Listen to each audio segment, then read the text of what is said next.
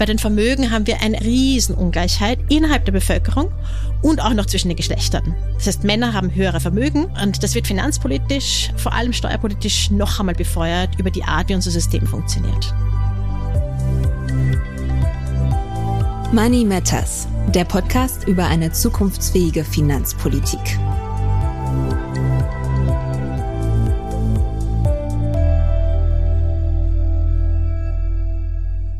Und herzlich willkommen zu Money Matters. Ganz schön, dass ihr wieder dabei seid.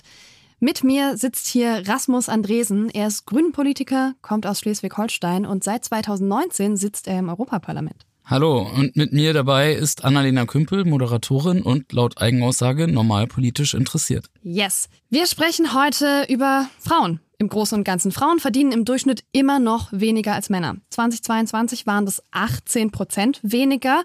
Das ist ganz schön viel.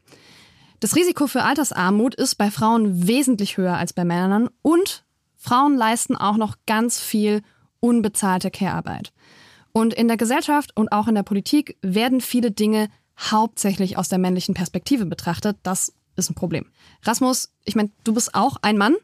Ähm, aber wo fällt dir denn diese männliche Perspektive in der Politik am meisten auf? Begegnet dir das in deiner täglichen Arbeit? Ja, sehr stark sogar. Also zum einen, weil beispielsweise im EU-Haushaltsausschuss, wenn wir darüber sprechen, wofür die EU Geld ausgeben soll, ganz oft auch Programme betroffen sind, wo vor allem Männer von profitieren. Und das andere ist, dass die wirtschafts- und finanzpolitischen Entscheidungen im Europaparlament beispielsweise deutlich mehr Männer treffen als Frauen. Und da glaube ich, kann man dann schon daraus ablesen, dass ja eine bestimmte Perspektive dann deutlich dominierender ist, mhm. als wenn man da eine Geschlechterparität auch hätte. Ja, und wir brauchen eine andere Perspektive. Das ist die feministische Ökonomie. Und das ist heute unser Thema. Dafür ist bei uns zu Gast Professor Miriam Rehm von der Uni Duisburg. Sie ist Professorin für Sozioökonomie mit dem Schwerpunkt empirische Ungleichheitsforschung. Wir wollen gemeinsam mit ihr klären, wie man geschlechtsbedingte Ungleichheiten abbauen kann und auch wie eine Finanzpolitik aussehen kann, damit der Gender Pay Gap endlich schrumpft.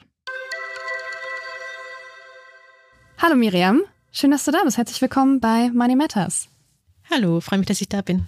Miriam, wir haben es in der Anmoderation angerissen. Es läuft einiges schief zwischen den Geschlechtern reich zu werden oder auch einfach, naja, zumindest nicht arm zu werden, ist leichter, ähm, wenn man ein Mann ist. Wo siehst du denn ähm, so die größten finanzpolitischen Themen ähm, für Frauen? Ja, wenn wir uns den Status quo in Deutschland anschauen, äh, sehen wir zunächst einmal, dass es keine Vermögensteuer gibt und bei der Erbsteuer große Ausnahmeregelungen für Unternehmensbesitz. Jetzt wissen wir aus den Daten, dass Unternehmen vor allem obersten Rand, bei den allerreichsten, bei den reichsten fünf Prozent gehalten wird. Natürlich gibt's die kleine Yogalehrerin, die ein, die selbstständig ist und ein Unternehmen hat, die existiert auch, ne? Aber die, das große Volumen an Unternehmensbesitz ist am oberen Rand. Und wie wir äh, aus recht neuen Studien wissen, ähm, gibt's noch dazu, es sieht so aus in Deutschland, ähm, dass vor allem Männer oder Männer häufiger Unternehmen erben und häufiger große Erbschaften erhalten. Erbschaften und Schenkungen. Das heißt, wir haben eine extreme Ungleichheit beim Vermögen, die oft nicht so im Bauchgefühl ist bei den meisten Menschen, weil wir es im Vergleich zum Einkommen, wo es doch noch gleicher verteilt ist. Auch da gibt es Ungleichheiten und, und, und, große Themen, wo man hinschauen muss, gerade bei, bei der Geschlechterschere, bei den Einkommen auch. Aber bei den Vermögen haben wir eine, eine Riesenungleichheit innerhalb der Bevölkerung und auch noch zwischen den Geschlechtern. Das heißt, Männer haben höhere Vermögen und, und das wird finanzpolitisch, vor allem steuerpolitisch noch einmal befeuert über die Art, wie unser System funktioniert. Mhm. Okay, das ist ein spannender Rückgriff, weil wir hatten in, ich glaube, Folge 6 mit Julia Jirmann auch darüber geredet, ähm, über das ganze Thema Steuergerechtigkeit und jetzt haben wir noch eine neue Dimension dazu. Ähm, es ist für Frauen auch noch problematischer als für Männer, das ganze Thema. Jetzt hast du gerade erstmal über Vermögen geredet und hast gesagt, naja, wir haben aber natürlich auch ein Problem beim Einkommen, auch wenn das nicht so groß ist. Ähm, Gender Pay Gap ist das große Wort äh, dazu. Warum ist die immer noch da? Wenn wir das wüssten, hätten wir es ja nicht vermutlich. Das also ist die Antwort, es wir wissen es einfach nicht? Nein, also wir wissen, wir wissen sehr viel darüber, ne? Über den Gender Pay Gap, äh, auch wenn, wenn ich halt mehr zu Vermögen mir angeschaut habe, aber was die Forschung sehr gut äh, zeigt, ist, ähm, dass auch wenn wir für alles kontrollieren, was wir wissen. Arbeitszeit, Arbeitshistorie, Industrien, in denen man arbeitet, Sektoren, in denen man arbeitet, Tätigkeiten, äh, Bildung natürlich, Alter, Familienstand, wenn wir für alles kontrollieren, äh, alles Gleichheiten und wirklich eine identische Frau mit einem identischen Mann vergleichen, haben wir immer noch eine Einkommensschere von das variiert ein bisschen je nach Schätzung, aber so grob fünf bis zehn Prozent. Viel schlimmer im Westen übrigens als im Osten. Warum das so ist, ist natürlich die Frage, weil alles, wofür wir kontrollieren, kann man sagen, da steckt ja möglicherweise auch schon Diskriminierung dahinter. Dass Frauen in bestimmte Berufe gehen, fällt ja nicht vom Himmel, ist ja nicht in ihrer Genetik angelegt oder sowas. Über diese Zeiten sind wir hinaus, ne? dass man sagt. Es gibt Menschen, die das immer noch behaupten, aber wir nehmen das hier einfach anders an. also wenn wir sagen, dass Frauen auch in der Lage wären, äh, schwere Berufe wie zum Beispiel körperlich anstrengende Berufe wie zum Beispiel Pflegerin zu machen und die dann auch vergleichbar bezahlt wären wie die von Männern, dann hätten wir dieses, dieses Thema. Nein, mag ja. Nein, aber der, der Punkt ist, selbst wenn wir dafür kontrollieren, wo man sagen kann, das ist eh auch noch, selbst dann bleibt etwas übrig. Und das ist extrem schwer zu sagen, wo das herkommt. Außer halt, wir wissen es nicht. Äh, und möglicherweise Diskriminierung, die wir nicht messen können. Ja, und also, ne, wenn wir jetzt ähm, die Frage stellen, wie wir da rauskommen, ist die Lösung politisch oder persönlich? Das ist eine Frage, die ja auch noch nicht so ganz geklärt ist, glaube ich. Ich würde sagen, das hängt sehr stark von der Weltsicht ab. Mein persönlicher Zugang wäre, und das ist nicht wissenschaftlich und das kann auch nicht wissenschaftlich begründet werden. Also niemand kann das wissenschaftlich entscheiden, äh, wie sowas äh, grundlegend. Es braucht immer beides natürlich. Aber persönlich, glaube ich, versuchen wir es schon recht lange. Also seit den 1970ern, seit der großen Frauenemanzipationsbewegung, gibt es durchaus viele Tendenzen, auch im politischen natürlich, aber gerade auch im persönlichen, wo viele Frauen sagen, ich bin nicht mehr weniger wert als ein Mann. Auf einer ganz grundlegenden Ebene, oder? Also ich glaube, beim Persönlichen sind wir schon relativ weit, dass Frauen sich nicht mehr prinzipiell zurücksetzen würden. Und dann kommt halt alles, was systemisch ist, alles, was an, an, wir an, an Konditionierung, an, an Sozialisierung mitbekommen wo eben Frauen sich häufiger zuständig fühlen für die Familie, zuständig fühlen für die Kinder und auch sind dann natürlich pragmatisch, weil es dann viele äh, institutionelle Gründe gibt, warum sie auch äh, das besser machen und auch so funktioniert.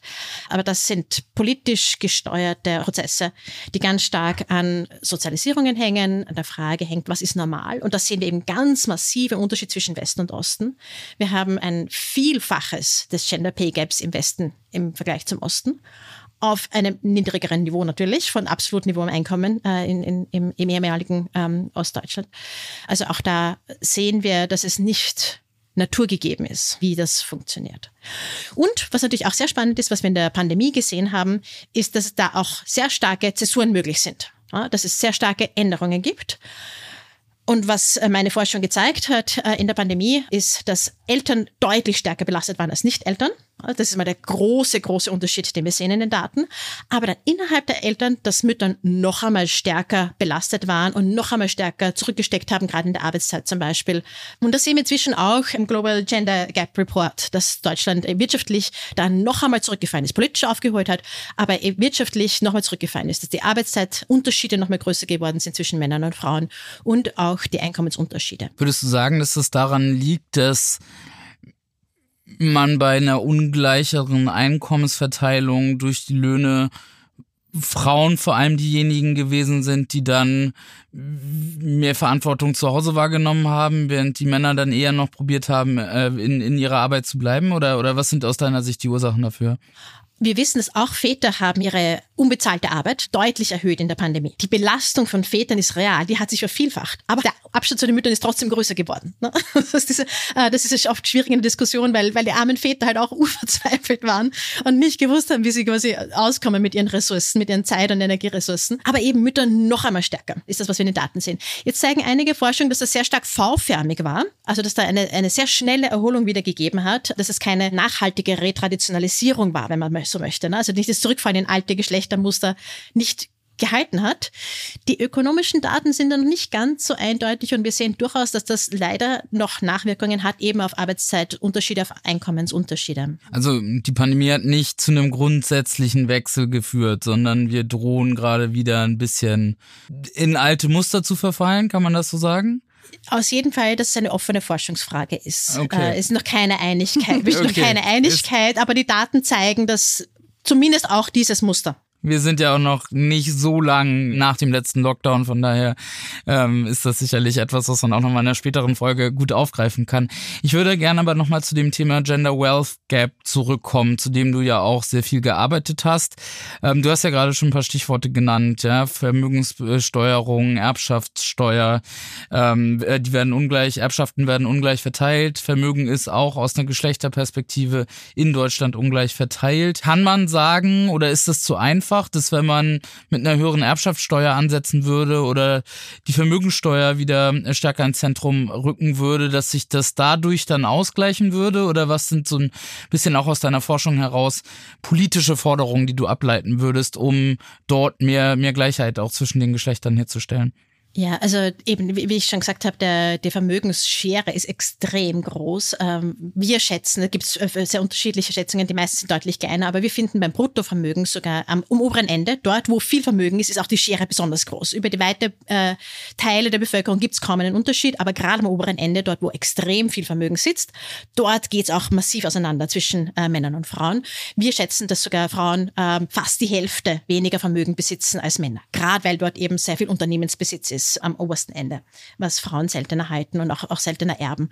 Und was das politisch bedeutet, ist natürlich immer eine offene Frage und eine, eine Frage für den demokratischen Aushandlungsprozess. Ne? Wir aus der Wissenschaft sind da Ideengeber und Geberinnen. Aus meiner Sicht hat eine, jedenfalls eine, wenn man eine Vermögensteuer diskutiert, muss man beachten, dass es eine Geschlechterdimension hat.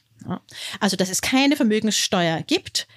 Davon profitieren fünf Prozent der Bevölkerung. Vermögensteuern ist immer so verstanden, wie sie derzeit üblicherweise diskutiert werden. Ja, wir reden vom Nettovermögen von Privatpersonen äh, mit hohen Ausnahmegrenzen, also mindestens einer Million. Das muss einmal klar sein, dass wir hier nicht von irgendwelchen Steuern reden, die auf normale Einfamilienhäuser dann erhoben werden oder so, ne? sondern wir reden da wirklich von Großunternehmensvermögen von Leuten, die Häuser besitzen, äh, die sie vermieten und solche Sachen. Yachten, Privatflugzeuge, diese Dinge, ja, massive Finanzvermögen, äh, Gemälde, was ja auch alles dann versichert ist und, und, relativ leicht wäre zu erheben. Das ist ja oft auch eine Diskussion. Äh, jetzt hatten wir den äh, Gender Pay Gap, den Gender Wealth Gap und es gibt einen Begriff, der heißt Gender Budgeting. Rasmus, was ist das? Beim Gender Budgeting geht's eigentlich vor allem darum, bei öffentlichen Haushalten, also beim Bundeshaushalt oder beim EU-Haushalt oder aber auch beim Haushalt in der Gemeinde vor Ort, sich anzuschauen und zu analysieren, wie eigentlich die Geschlechterbilanz bei den staatlichen Ausgaben ist. Also durch welche Programme profitieren eigentlich vor allem Männer oder Frauen, ähm, wenn, wenn man Politik als Politik im Haushalt bestimmte Ausgaben beschließt. Und ähm, wir haben dafür eine ganze Reihe von Beispielen, wo man erstmal begonnen hat, so ein bisschen eine Analyse zu machen. Also ein bisschen auch ähm, so, wie wir jetzt auch gerade schon schon über andere Themen gesprochen haben äh, und Miriam darüber auch schon gesprochen hat. Denn äh, erstmal muss man wissen, was man eigentlich auch aus einer Geschlechterperspektive mit äh, öffentlichen Ausgaben anrichtet. Und da sehen wir das zum Beispiel jetzt in den Krisenjahren, wo besonders viel Geld auch in klassische Industrie gegangen ist, in Infrastruktur, dass meistens die Geschlechterbilanz dieser Ausgaben nicht besonders gut war, weil das klassischerweise vor allem Arbeitsbereiche auch sind, wo viele Männer arbeiten und äh, dementsprechend man dann vielleicht dazu geführt geführt hat, dass man die Industrie stabilisiert hat, was auch richtig ist, aber dass die Geschlechterbilanz sich dadurch verschlechtert hat, weil man halt vielleicht nicht im gleichen Maße in anderen Berufen, wo mehr Frauen äh, tätig sind, in sozialen Berufen beispielsweise, genau dasselbe getan hat. Und ähm, ja, Gender Budgeting ist eigentlich vor allem erstmal so ein Analysetool, um äh, zu analysieren, an welchen Stellen ähm, wie eigentlich das Geld ausgegeben wird. Und nach der Analyse sollte dann, jedenfalls aus meiner Perspektive, aus der grünen Perspektive, dann halt eben auch das dazu führen, dass wir dann konkrete Handlungen ableiten und dass wir dann halt eben, ja, dann auch dafür sorgen, dass wir äh, paritätischer äh, das Geld ausgeben, was wir haben. Und nur damit ich das richtig verstehe, ist das angedacht? Also ist es eine Idee oder wird das tatsächlich gerade gemacht? Wird dieses Analysetool wirklich genutzt? Also es gibt Staaten wie Österreich oder Spanien, die das äh, schon machen. Es gibt auch Städte in Deutschland wie Freiburg oder München, die ähm, in dem Bereich schon unterwegs sind mhm. und vielleicht erstmal beschränkt auf bestimmte Programme in der Stadt oder in dem Land äh, das auch schon anwenden. Und wir haben jetzt als Grüne im Europäischen Parlament in dieser Wahlperiode beispielsweise so ein Analysetool auch verpflichtend in den EU-Haushalt aufgenommen. Und eine Kollegin von mir, Alexandra Gese aus meiner Fraktion, kämpft da sehr hart für und äh, ja, hat jetzt auch die Kommission dazu, die EU-Kommission dazu bekommen, diese Analyse vorzunehmen. Und jetzt geht's in den nächsten Schritten auch darum, dafür zu sorgen, dass die Kriterien in der Analyse so sind, dass wir damit dann auch was anfangen können und dass das dann nicht ja. eine Augenwischerei ist. Okay. Budget ist in Zahlen gegossene Politik. Wen wir fördern, was wir wollen, wie wir die Wirtschaft umgestalten, die Gesellschaft umgestalten, funktioniert in großen Teilen über das Budget. Ne? Die Erfahrung aus Österreich zeigt, dass es ein ganz wichtiges Tool ist, eine ganz wichtige Handhabe ist, äh, Gender Budgeting, um da zumindest einmal die Information zu bekommen, was wir überhaupt tun und, und wen wir überhaupt treffen und, und wie, was die Auswirkungen sind vom Budget. Auch da gibt es natürlich viele Kritikpunkte. Es bräuchte viel mehr und es muss ganz, also nicht nur die Wirkungsanalyse im Vorhinein, sondern vor allem auch die Mittelverwendung im Nachhinein. In der Wissenschaft wird das, wird die Auswirkungen werden ja oft dis, äh, diskutiert als He-Session versus She-Austerity. Also die Rezession trifft dann eher die Männer, während dann die Austerität, die ihr manchmal folgt oder häufig folgt, dann vor allem über die Ausgaben die Frauen trifft. Wir haben jetzt viel über Steuern auch geredet. Da ist natürlich ganz wichtig, diese Wirkungsanalyse vorzunehmen. Wie sieht die Inzidenz aus von den Steuern? Wer zahlt die? Aber auf der anderen Seite bei den Ausgaben wissen wir, dass da ja viel mehr umverteilt wird als über die Steuern. Und insofern wäre es umso wichtiger, dass man beim Budget, bei den Staatsausgaben weiß, wen das zugute kommt. Und diese Analysen werden ganz zentral aus wissenschaftlicher Sicht, aber eben auch aus, aus wirtschaftspolitischer Sicht und sozial politischer Sicht, ähm, dass man, dass die stattfinden. Mhm. Das ist auch ein super spannender Punkt, weil wir uns ja jetzt gerade auch wieder in eine Phase reinbewegen, wo wir mit einer Rezession zu kämpfen haben und wo wir, Stichwort Schuldenbremse und andere Instrumente im Haushalt ja wahrscheinlich wieder in so eine Lage kommen werden, wo bestimmte Programmtitel auch gekürzt werden, Haushaltstitel gekürzt werden. Und äh, da geht's meistens dann zunächst an äh, soziale Programme, die gekürzt werden. Und das hat dann natürlich eben auch genau die Dimension, die äh, Miriam gerade beschrieben hat. Und, und das hängt ja auch mit der Reform der Fiskalregeln zusammen. Und der, der Punkt ist, dass diese Kürzungen dann häufig Investitionen treffen, was dann im Grunde halt In-Kind-Transfer sind, also Benefits, die die, unter, die Haushalte erhalten über Schulsystem, über äh, funktionierende Kinderbetreuungseinrichtungen, über funktionierenden mhm. öffentlichen Nahverkehr, die dann auch wieder eine klimapolitische Komponente haben. Also genau diese Ausgaben, die dann häufig gekürzt werden, sind die, die ja eigentlich auch relativ ressourcenschonend sind mhm. und, und, und relativ äh, wenig belastend für die Umwelt. Ja, wir, wir landen in diesem Podcast immer wieder an dem Punkt, dass äh, dann doch alles zusammenhängt. Erstens alle Folgen miteinander. Äh, das passiert ständig, aber auch wir können ganz entspannt von System zu System äh, springen. Ne? Und alles ist irgendwie, ja, alles läuft irgendwie bei der Finanzpolitik zusammen. Ich würde diese Box einmal zumachen und mich der nächsten Box widmen. Wir haben schon über Care-Arbeit gesprochen. Ähm, und Miriam, du hast auch schon gesagt, dass Care-Arbeit ja überproportional von Frauen geleistet wird, vor allem die unbezahlte Care-Arbeit. Ähm, welche Rolle spielt das bei der finanziellen Benachteiligung von Frauen? Wir sehen sie zunächst einmal bei den Einkommen. Ähm, Frauen, gerade in Deutschland, vor allem im Westen von Deutschland, haben eine deutlich niedrigere, Arbeitszeit. Aber das ist die bezahlte Arbeitszeit als Männer. In der Gesamtarbeitszeit arbeiten sie mehr. Nur der größere oder ein, ein, ein substanzieller Teil äh, ist unbezahlt davon. Äh, wenn wir die Gesamtarbeitszeit rechnen, dann, dann arbeiten Frauen mehr Stunden pro Tag oder pro Woche als Männer. Und diese Verteilung zwischen äh, bezahlter und unbezahlter Arbeitszeit schlägt sich dann eben im Einkommen nieder, schlägt sich dann in Zukunft in der Rente nieder. Und insofern hat das einfach direkte Auswirkungen auf ihre Karrierechancen und damit auf ihr Einkommen und auf ihre finanzielle Situation. Jetzt ist es in Deutschland so, dass man davon ausgeht, dass die Familie als Einheit, äh, die Ehe als Einheit ewig hält und damit die Frauen ohnehin mit abgesichert sind. Das ist aber nun einmal in der heutigen Zeit nicht mehr in allen Fällen gegeben, leider, muss man sagen. Äh, und davon kann man einfach nicht mehr ausgehen, äh, finanzpolitisch und, und, und familienpolitisch, sondern die Frage, wie die Arbeitszeit und die zukünftige Absicherung gestaltet wird, muss stärker auf die individuelle Ebene gesetzt werden, im Gegensatz dazu, wie es, derzeit funktioniert. Und da auch wieder, wenn wir beim Steuersystem anfangen, ist das Ehegattensplitting eine ganz zentrale Variable, die eben die große Differenz zwischen Arbeitseinkommen innerhalb eines Paares belohnt. Das heißt, je höher der Unterschied ist, umso besser aus steuerlicher Sicht. Und das befördert ein traditionelles Familienbild und eine traditionelle Rollenverteilung in der Familie, weil es meistens die Frauen sind, die, die weniger arbeiten. Und das ist ein bisschen ein Anachronismus und ein Überrest in Deutschland, der im europäischen Vergleich eigentlich praktisch nicht mehr existiert. Ja, Miriam, du äh, machst uns hier nahezu arbeitslos, weil du einfach völlig entspannt mit deinen Themen äh, und mit deinen, mit den Zusammenhängen, die du herstellst, durch unsere Fragen springst. Das ist fantastisch. Ähm, ich bin, bin, bin großer Fan. Rasmus, Miriam hat gerade den europäischen Vergleich angesprochen. Ähm, wie siehst du das denn? Kann denn die EU aktiv werden, um mehr Geschlechtergerechtigkeit zu fördern? Ja, auf alle Fälle, auf ganz vielen Ebenen. Über den Haushalt haben wir ja auch schon äh, gesprochen, aber ich glaube, dass wenn wir jetzt nochmal beim Thema Ehegattensplitting bleiben, ähm, dann kann man in der Tat sagen, dass das ein Relikt aus äh, den Nachkriegsjahren in Deutschland ist. Ich glaube, es ist 1958 äh, eingeführt worden. Und damals war es natürlich so, dass das Modell war, der Mann geht arbeiten und die Frau bleibt zu Hause und kümmert sich um die Kinder.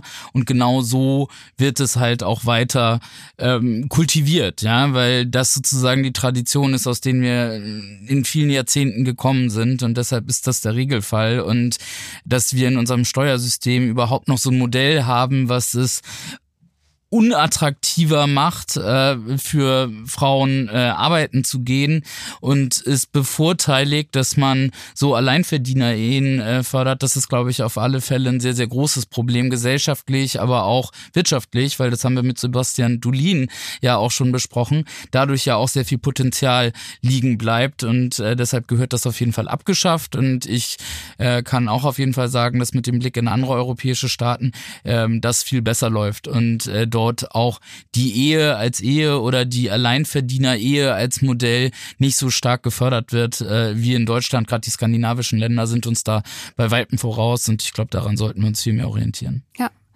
Miriam, wir sind jetzt äh, fast am Ende zeitlich. Deswegen so zum Abschluss. Ich meine, du hast äh, klar gemacht, dass du Wissenschaftlerin bist und dementsprechend nur Vorschläge machen kannst und forschst und keine Politik machst.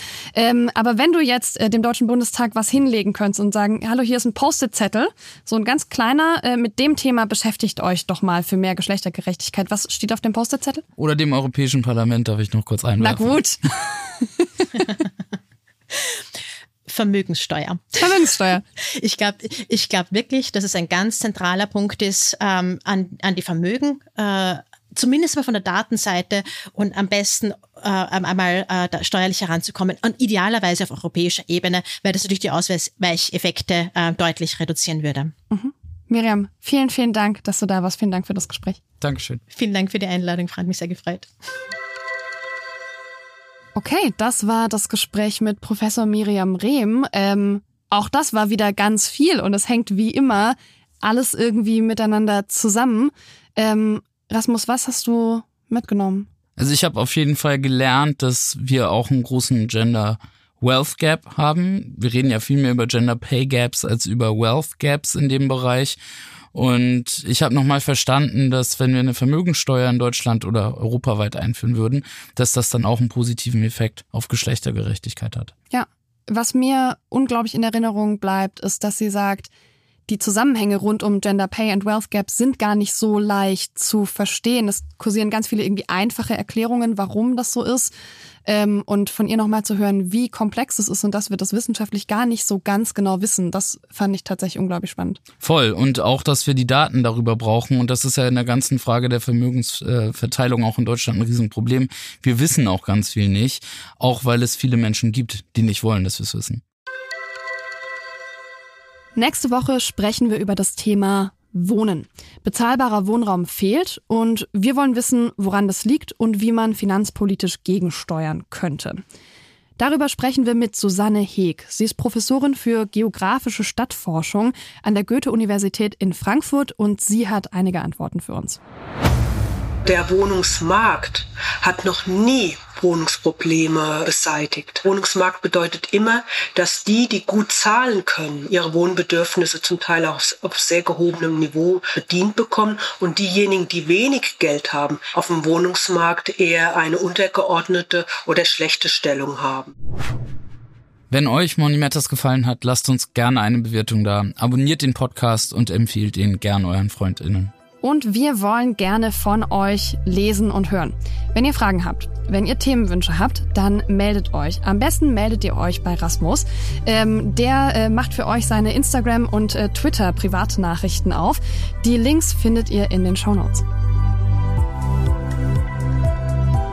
Money Matters ist ein Podcast von und mit Rasmus Andresen, Abgeordneter der Grünen im Europaparlament. Produziert von Bose Park Productions.